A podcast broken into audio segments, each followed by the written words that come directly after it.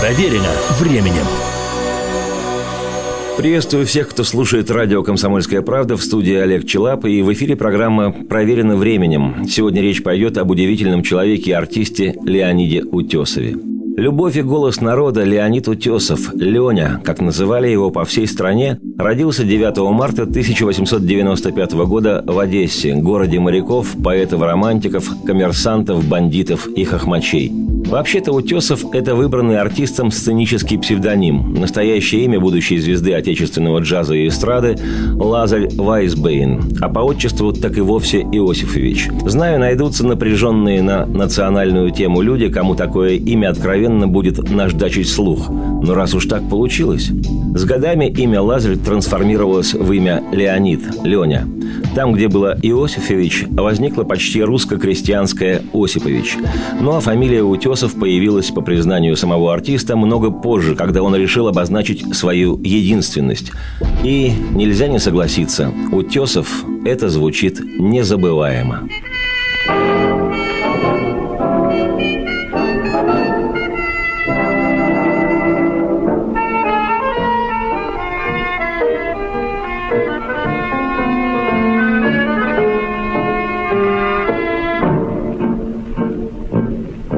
Как много девушек хороших, Как много ласковых имен. Но лишь одна из них тревожит, Унося покой и сон, Когда влюблен. Любовь нечаянно нагрянет, Когда ее совсем не ждешь. Каждый вечер сразу станет удивительно хорош. И ты поешь сердце, тебе не хочется покоя. Сердце, как хорошо на свете жить. Сердце, как хорошо, что ты такое. Спасибо, сердце, что ты умеешь так любить. А сердце, тебе не хочется покоя. Сердце, как хорошо на свете жить. Сердце, как хорошо, что ты такое. Спасибо, сердце, что ты умеешь так любить.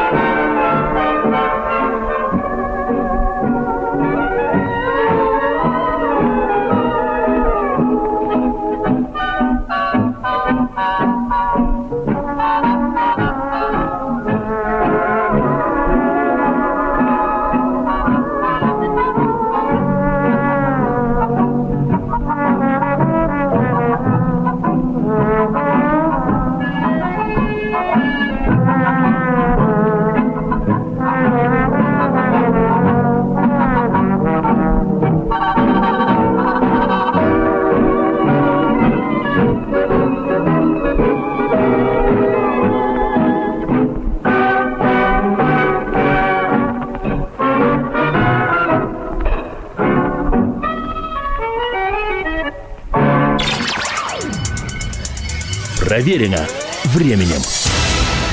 Однако прежде чем Лазарь Вайсбейн стал всеми признанным Леонидом Утесовым, в подростковом возрасте он по настоянию семьи пошел учиться в коммерческое училище, не имея при этом ни малейшего интереса к самой коммерции. Успехи на ниве образования, как и поведение будущего джазмена, были исключительно джазовыми, и его, попросту говоря, выгнали с треском из того коммерческого училища с белобилетной формулировкой «за плохую успеваемость и неудовлетворительную дисциплину». Как бы там ни было, а только спасибо прозорливому директору, который невольно способствовал появлению на сцене великого артиста Леонида Утесова. Но это все сейчас выглядит забавным, а тогда изгнанный из училища 14-летний Лазарь Вайсбейн, несостоявшийся Рокфеллер, побоялся отцовского гнева и попросту сбежал из дома. Но не абы куда, а по назначению, прямиком в бродячий цирк, где со временем стал заправским гимнастом. В этом качестве он и колесил с труппой по всей Ридной Украине, набираясь опыта и сценического, и житейского. Наверное, школьным учителям надо почаще перечитывать биографии известных артистов. Может, вместо того, чтобы прилюдно мурыжить какого-нибудь олуха за неуспеваемость и плохое поведение, лучше сразу рекомендовать его в цирк. Глядишь, он потом людям радость дарить станет. Когда же гнев отцовский поутих, беглый Лазарь-циркач вернулся в Одессу, где стал обучаться игре на скрипке и актерскому ремеслу. И в свои нетерпящие возражений 17 лет, в 1912 году, устроился в Кременчугский театр миниатюр. Именно тогда он и взял себе сценический псевдоним, и миру явился неподражаемый Леонид Утесов, которому в будущем предстоит прославиться на всю нашу бескрайнюю страну со всеми окрестностями. Проверено временем. Не стану подробно останавливаться на театральной деятельности Утесова того времени. По большей части это был свойственный молодости поиск себя. Скажу лишь, что помимо театра Кременчугского, герой наш успел поработать в театрах и в Одессе, и в Херсоне. В 1914-м, когда грянула война, первая империалистическая, артист работал в передвижном театре «Мозаика», а в мятежно-революционном 17-м 23-летний Леонид Утесов занял первое место на конкурсе куплетистов в городе Гомеле – Однако своевременно сообразил, что самое важное на эстраде происходит в столице, куда и поспешил перебраться. Не прошло даром хоть и чахлое, но все же коммерческое образование. В Москве Утесов сразу организовал небольшой оркестрик, с которым выступал в саду Эрмитаж. По всей видимости, выступал он громко и ярко, его заметили и предложили сняться в кино. В 1919 году состоялся его дебют в кинематографе. Утесов исполнил роль адвоката Зарудного в немом фильме с ошеломляющим названием «Лейтенант Шмидт. Борец за свободу».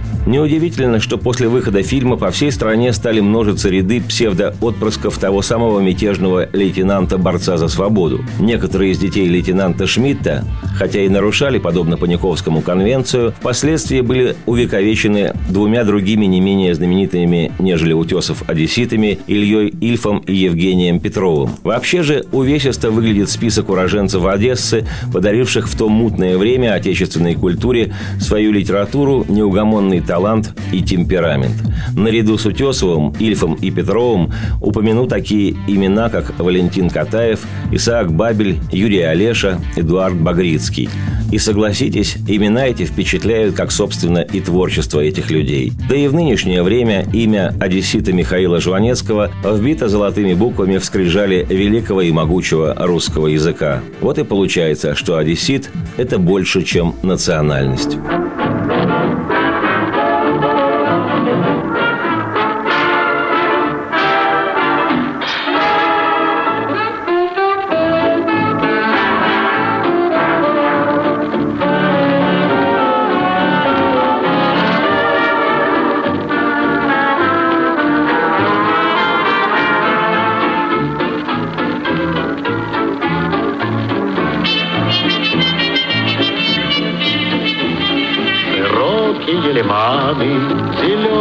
Каштаны, Качается шаланда на рейде голубом. Красавица Одессе, мальчишка Галаштаны, С ребячек лет считался заправским моряком. Если горькая обида Мальчишку станет донимать, Мальчишка не покажет вида, А коль покажет, скажет ему мать.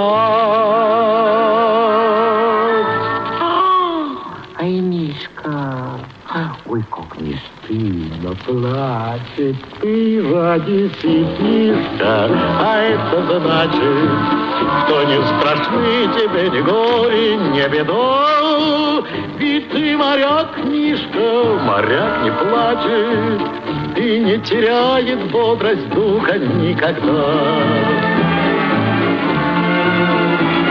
Изрытые лиманы, поникшие каштаны, Красавица Одесса под вражеским огнем, С горячим пулеметом на вахте неустанно, Молоденькой парнишка в бушлатике морском. И эта ночь, как день вчерашний, Несется в крики и пальбе, Парнишки не бывает страшно, а станет страшно, скажет он себе. Ты одессит, Мишка, а это значит, что не страшны тебе ни горе, ни ведь ты моряк, Мишка, моряк не плачет и не теряет бодрость духа никогда.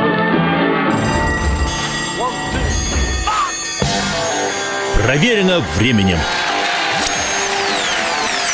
До 1928 года Леонид Утесов успел отметиться на подмостках многих театров в Москве, в Ленинграде и Риге, снялся в двух фильмах с крепкими названиями «Карьера Спильки Шпандеря» и «Чужие». Уж не знаю, кто тогда был чужими, но имя Спилька Шпандерь убеждает. Можно лишь представить, что за карьера у такого персонажа. Однако все киношные и театральные достижения и успехи в одночасье поблекли, когда в 1928 году, в свои 33 года, в возрасте Христа и Ильи Муромца Утесову повезло с шальной поездкой в дивный город Париж, где с ним и случился праздник, который всегда с тобой. Именно там, в городе Париже, Леонид Утесов впервые услышал профессиональный джаз и очумел без предупреждения.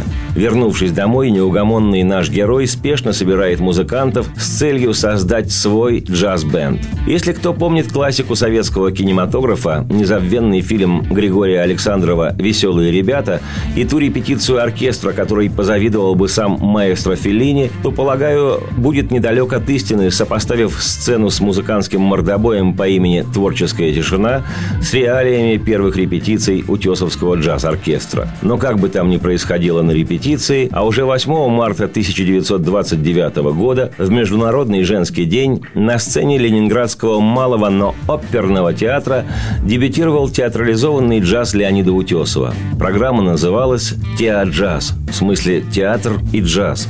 Для отечественной эстрады того периода это был совершенно новый жанр. Сам Утесов совмещал дирижирование с конферансом, танцами, пением, игрой на скрипке и чтением стихов. Между музыкантами и дирижером разыгрывались разнообразные сценки, при этом Утесов выступил еще и как режиссер программы. Представление выглядело единым, как бы сейчас сказали, шоу, начиная со знакомства с публикой и заканчивая прощальной песней. Особое место в творчестве Утесова занимали в первые годы работы его джаз-оркестра опыты общения с одесским фольклором, а попросту говоря, блатной песней. В 1929 году Утесов тогда работал в Ленинградском театре сатиры. В одном из спектаклей прозвучала песня с одесского кичмана, которая вскоре была объявлена в прессе манифестом блатной романтики и, понятное дело, запрещена.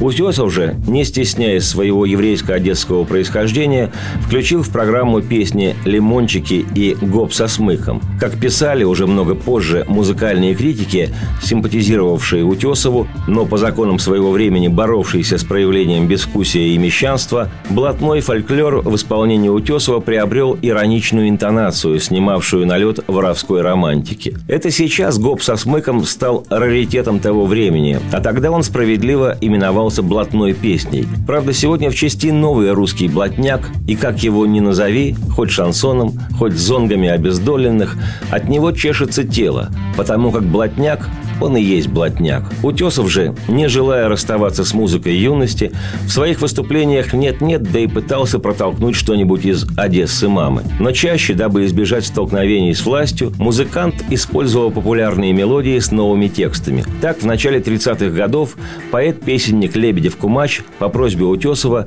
написал новые слова для якобы фольклорных песен «Подруженьки» и «Мурка», вошедшие в репертуар певца как джаз-болельщик и «У окошка». Солнце догорает, наступает вечер, А кругом зеленая весна. Вечер обещает радостную встречу, Радостную встречу у окна. Вечер обещает радостную встречу, радостную встречу у окна. Ласково и нежно запоет гармошка, а за ней тихонечко идет, дрогнет занавеска, глянет из окошка, милая, хорошая моя. Дрогнет занавеска, глянет из окошка, милая, хорошая моя.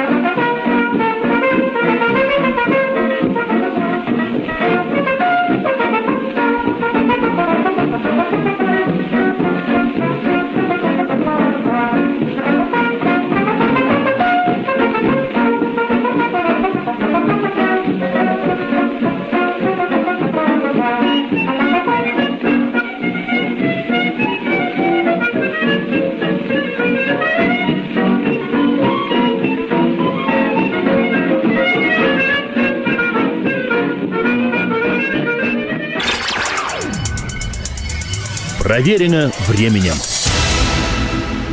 Напомню, эта передача проверена временем. Сегодня она посвящена великому артисту Леониду Утесову, а меня зовут Олег Челап. Многочисленные программы утесовского джаз-бенда состояли не только из непосредственно джазовых номеров, но и в том числе из оркестровых фантазий на темы русских, украинских, молдавских, еврейских и других народных песен. По этому поводу сам Утесов говорил, если у американского джаза негритянский фольклор, то почему у нас не может быть украинского, армянского или грузинского?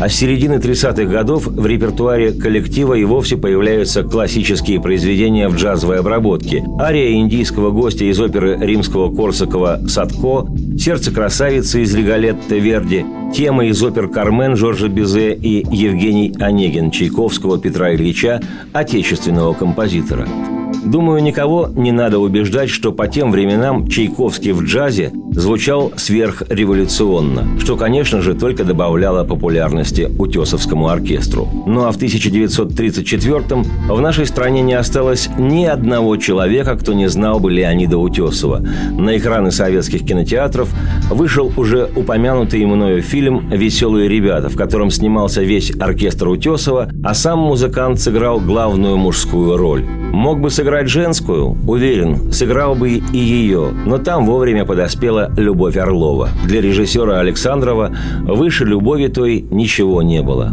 Как отмечала пресса, общее настроение картины определили песни Дунаевского на стихи Лебедева-Кумача «Сердце тебе не хочется покоя» и «Марш веселых ребят» в исполнении Леонида Утесова. Песни обрели общенациональную популярность, а проходивший в Лондоне Конгресс мира и дружбы с Советским Союзом заканчивался под «Марш веселых ребят». Парадоксально, Конгресс этот проходил, когда на дворе стоял казематный сталинский 1937 год. И что оставалось тем ребятам, кроме как весело маршировать?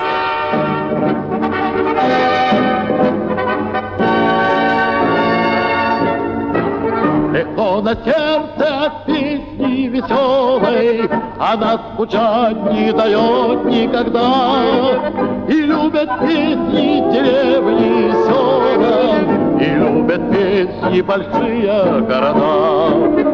Нам песня жить и любить помогает, Она как друг и зовет, и ведет. И тот, кто с песней по жизни шагает, Тот никогда и нигде не пропадет.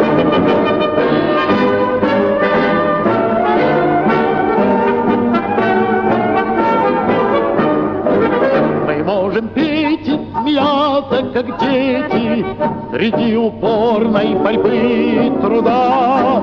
Ведь мы такими родились на свете, Что не сдаемся нигде и никогда.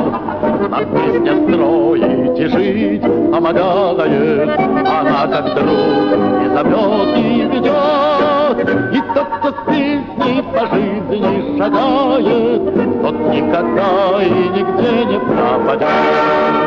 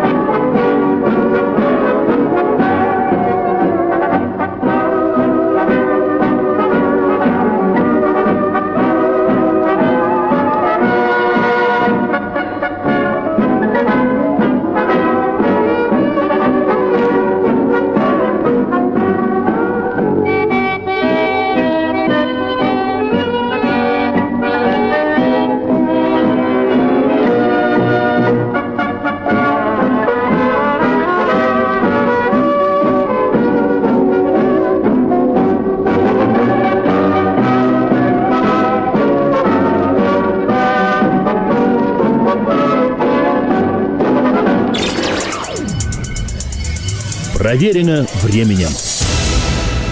Многогранность утесовского таланта была в полный рост востребована и признана народом даже тогда, когда артисты песочили идеологически выдержанные критики. То за вольности в репертуаре, то за якобы безголосие, на что сам Утесов неизменно отвечал «Я пою не голосом, а сердцем» и продолжал работать на радость себе и людям – все предвоенные годы его джаз-бенд постоянно записывал пластинки и гастролировал по стране с программой, в которую входили и так называемые гражданские песни, такие как «Тачанка», «Полюшка поля», «Варяг», «Раскинулось море широко» и лирические и комедийные номера.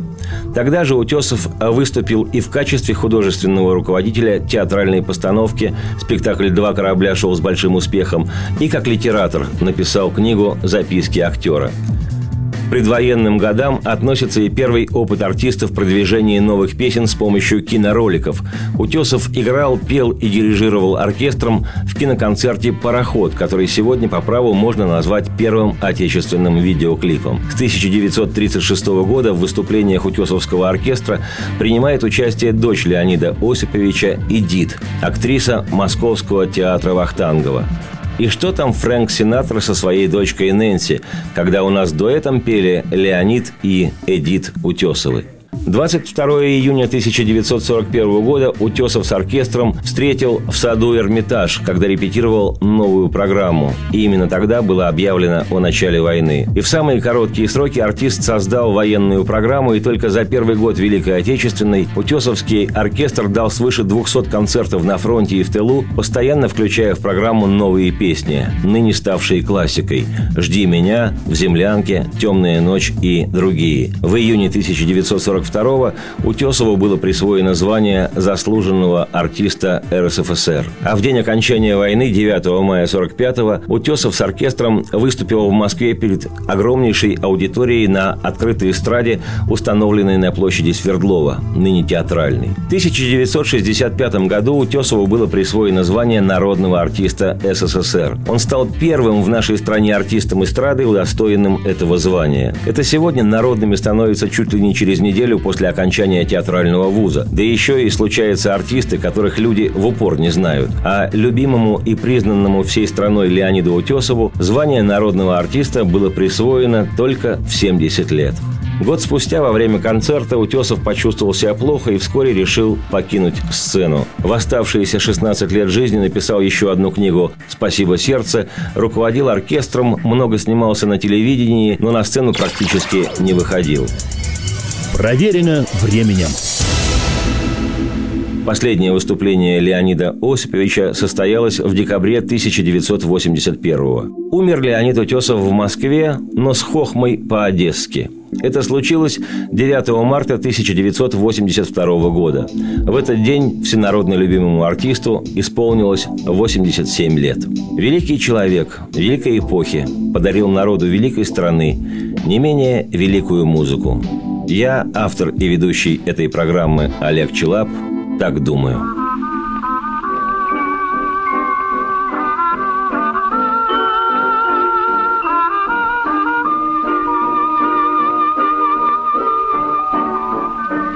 Затекает Москва, стали синими дали, Ярче блещут кремлевские грубина в лучи День прошел, скоро ночь, вы, наверное, устали, Дорогие мои москвичи.